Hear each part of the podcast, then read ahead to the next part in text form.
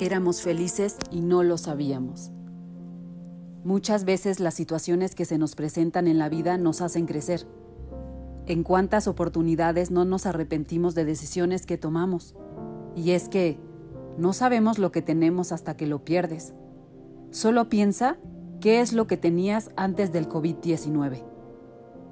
¿Cuántas veces te quejaste de tu trabajo y hoy millones de personas no lo tienen?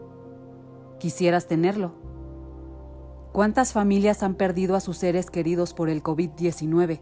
Y cuando ese familiar estuvo vivo, ¿lo valoraste? ¿Le pusiste atención? ¿Lo visitaste? ¿Le llamaste? ¿Le dijiste cuánto lo amabas? Si tu respuesta es sí, qué bien por ti. Si es un no, ya no puedes hacer nada por él, pero sí puedes mejorar tu relación con los demás seres queridos que tengas cerca y que hoy siguen vivos.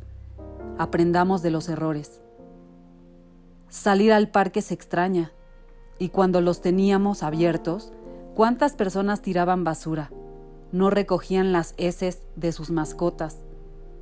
Cuando los gimnasios estaban abiertos, no te gustaba ir, no pagabas la membresía, pero hoy te aseguro que mueres por una clase en persona, una clase de spinning, de zumba. Esos viajes que pospusiste tantas veces por exceso de trabajo, porque no tienes tiempo, dinero. ¿Cuándo saldremos de nuevo? ¿Hoy? Sí tienes mucho tiempo, pero no hay una economía estable. Pero quizá también es el tiempo perfecto para que tomes unos días con la familia, con los amigos. Acapulco, Valle de Bravo, Cocoyoc, Tepoztlán.